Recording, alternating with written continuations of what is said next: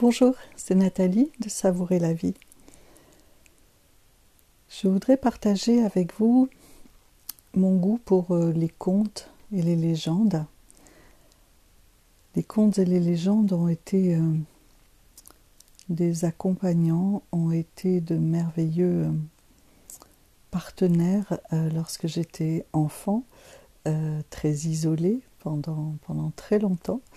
Euh, parce que je vivais à la campagne, mes parents travaillaient beaucoup, je restais euh, très souvent seule, alors merveilleusement accompagnée par la nature, ça je pourrais aussi vous en parler.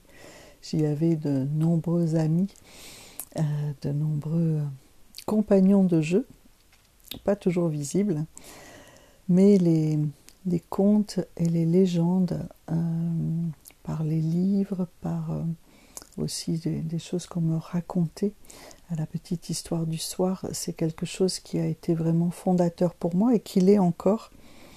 Euh, j'ai une passion pour euh, les conteurs, une admiration, je me laisse embarquer euh, par ces récits. Et dans toutes ces, ces rencontres, eh bien, il y a quelqu'un qui a vraiment m'a pris une place importante pour moi, c'était c'est ce personnage de Henri Gougaud. Henri Gougaud, euh, qui est un, écrivain, euh, qui a été aussi un, écrivain de, chansons, qui a, qui a écrit des, des, paroles de chansons euh, pour Jean Ferrat, etc. il a aussi écrit des, des romans et surtout des recueils de, contes, des livres de contes euh, qui sont nombreux. Voilà. Et il a en fait répertorié, rassemblé euh, des contes et légendes du monde entier. Euh, et ça, pour moi, c'est eh bien c'est goûteux parce que on retrouve que ce soit dans des contes africains ou japonais ou les plus anciens contes éthiopiens ou euh, de l'autre côté euh, du monde, en Amérique latine, euh, des, les, histoires et les, contes amérindiens, eh bien, la même veine, cette veine humaine, c'est ce qui nous rassemble dans, dans cette infinie différence. Et, ça, c'est pour moi la, la magie, c'est ce qui me ben, ça me transporte vraiment. Moi qui ai tant voyagé, aujourd'hui euh, je n'ai plus besoin de voyager, je, suis transportée euh, dans cette immobilité dynamique qui est euh, le, voyage intérieur et le voyage à travers ces histoires. je voudrais aujourd'hui vous lire le préambule, on va dire, d'un recueil de contes qui s'appelle L'arbre à soleil, les légendes du monde entier d'Henri Gougaud. Alors Henri Gougaud, c'est aussi euh, lui qui a écrit euh, Les sept plumes de l'aigle euh, suite à sa rencontre avec un, personnage qui est alors éminemment fondateur pour moi, qui est Louis Sanza. Je, suis en, amour de, cet homme, alors avec sa lumière et ses parts d'ombre, mais son parcours de, chaman, euh, de chaman simple et, accessible, et, sa voix du sentir, c'est ma voix, c'est là où je me reconnais. Et mm, voilà, je vous parlerai de, cette voix plus tard. Mais là, je voudrais euh, vous lire ce que Henri Gougaud dit sur euh, les rêveries, sur les légendes et sur l'imagination donc qui est une part importante dans, dans notre pouvoir euh, de matérialisation, notre pouvoir créateur, bien sûr. L'imagination au pouvoir fut un slogan, c'est-à-dire une parole stérile sur laquelle rien ne pouvait germer et rien ne germa. Dans la mesure où elle fut dite en un temps où l'on s'ouvrit des plaies terriblement délicieuses, donc inguérissables, il est encore difficile de la dépouiller de son charme. Mais en vérité, l'imagination n'a que faire du pouvoir, je veux dire de l'art de gouverner, qui n'engendra jamais que des monstres selon saint Just. L'imagination est libertaire et ne triomphe qu'en cet espace intérieur où se tait toute volonté et ne se manifeste que l'émerveillement illuminé. L'imagination éclose, c'est la légende. Elle n'est pas un divertissement puéril, ni une de ces vieilles choses déterrées que manipulent jalousement les archéologues. Elle est un fruit, né du mystère. Dire cela n'est pas manière de fuir commodément dans les ténèbres. Qui oserait prétendre que tout fruit, cerise ou pomme, n'est pas né du mystère? Avant le fruit et l'arbre. Avant l'arbre, la semence. Avant la semence, quoi? Tout discours de chimiste, au-delà de ce point d'interrogation, ne peut qu'enfoncer plus loin le seuil, voire l'abolir. Il est au fond de nos chimies une source de vie. L'enfant la pressant, qui à partir de la plus banale ignorance dit Pourquoi elle est verte la baraque?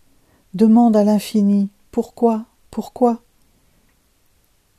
De cette source obscure, parce que profonde, jaillit une eau qui nous baigne, nous nourrit et cherche la lumière, le soleil, la conscience. Il faut ici parler de religion, et j'en éprouve quelque vergogne. Je n'ai aucun goût pour les opiums, qu'ils soient populaires ou aristocratiques, mais si toute ambition n'est haïssable, je voudrais être un franc mécréant doué de cette enfantine et religieuse vertu de pressentir. Par ailleurs, si l'on veut absolument échapper à toute compromission, on peut à bon droit considérer la religion selon son sens premier, du latin religere, relier. Mais quelle sorte d'entremetteuse est la religion? On nous a dit qu'elle mariait l'obscure terre des hommes au ciel ensoleillé de Dieu. Il est une autre paroisse, où l'on pense à l'inverse qu'elle doit unir l'obscure source divine à la claire conscience humaine. En d'autres termes, il faut que le flot de l'inconscient baigne et fertilise la conscience pour qu'à son heure elle fructifie et que la vie soit sensée. Dans le dictionnaire étymologique de Bloch and von Wartburg, il est dit que le mot légende est emprunté au latin médiéval legenda. Proprement, ce qui doit être lu. J'ose ajouter qu'entre lire et lier, je ne perçois guère qu'un menu déplacement d'air. Autant dire un souffle, une inspiration. Je franchis ici la distance qui va de l'argumentation sérieuse, c'est-à-dire sévèrement corsetée, au jeu poétique. Je crois une telle démarche toujours éclairante. Si elle ne l'était pas, elle aurait au moins le mérite de détraquer l'intelligence machinale et de la rendre caduque. Sabotage salutaire. Nous expliquons trop et ne jouissons pas assez. Lire, écouter une légende, c'est d'abord se laisser envahir par une jouissance innocente et mystérieuse. L'analyse pourrait interrompre cette bienheureuse invasion. Il faut donc se méfier d'elle, quoique la raison, finalement, reste toujours pantoise devant le bonheur brut.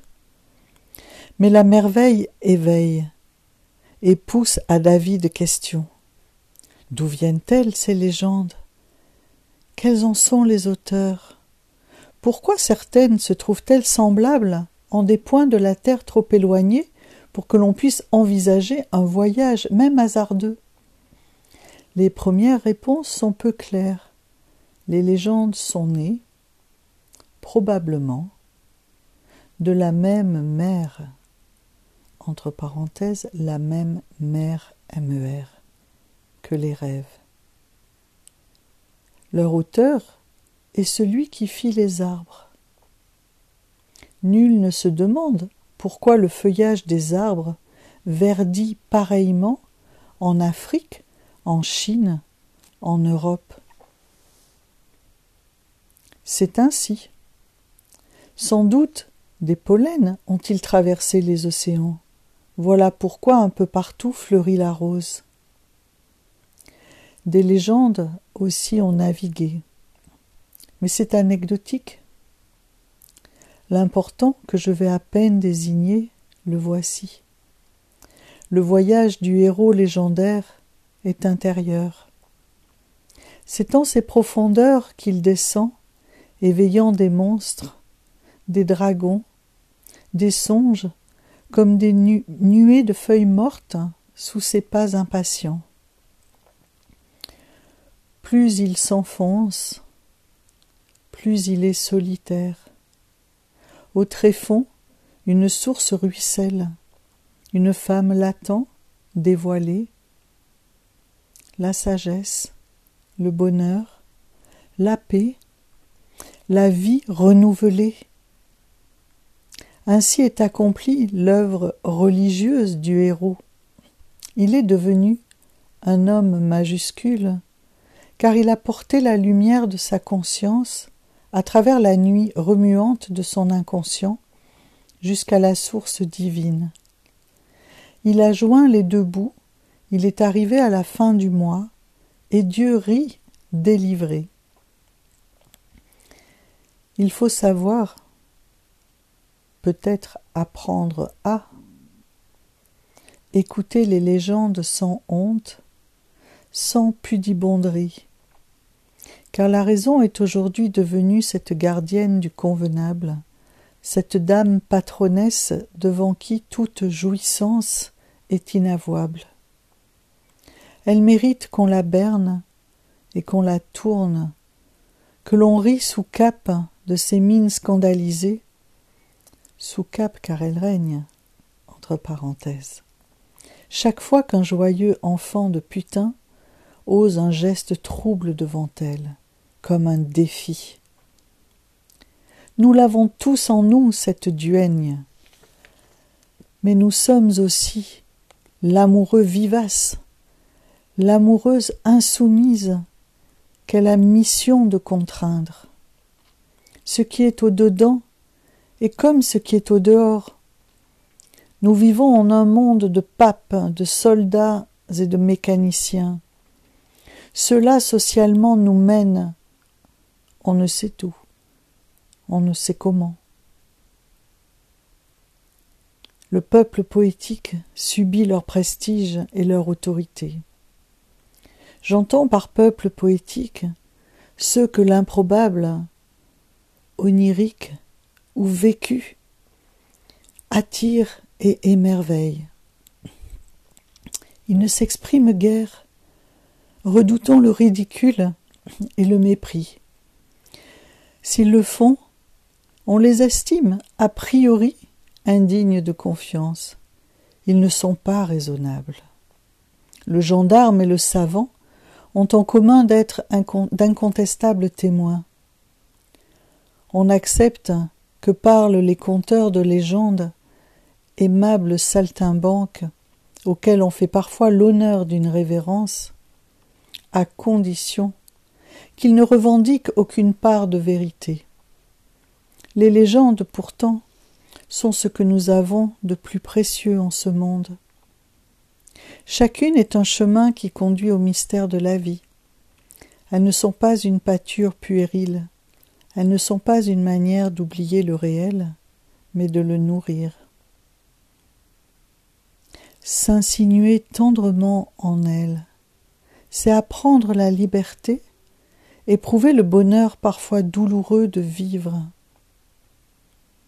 Je n'enseigne pas, Je pressens que quelque part, en nous, est une porte par où entre un vent vivifiant, charriant des images venues de la terre des mystères communs à tous les hommes. Entre parenthèses, voilà pourquoi les légendes se ressemblent parfois étrangement. Ce pays des mystères, ce paysage derrière nos portes, si nous parvenions à les déverrouiller. Peut-être le lieu de passage d'une révolution par le fond.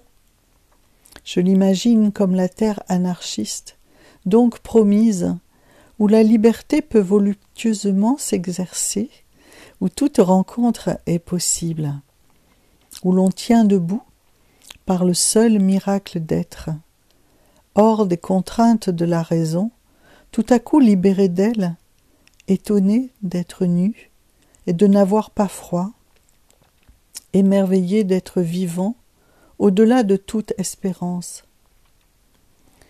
Les lecteurs de ce qui doit être lu pourraient, s'ils le voulaient, être les pionniers de cette révolution par le fond, il suffirait qu'ils acceptent tranquillement, en pleine lumière publique, d'éprouver la volupté de se sentir troubles, assurer que leurs eaux noires charrient des diamants. Il suffirait que face aux durs, qui finissent toujours par casser, ils décident d'être invincibles parce que désarmés.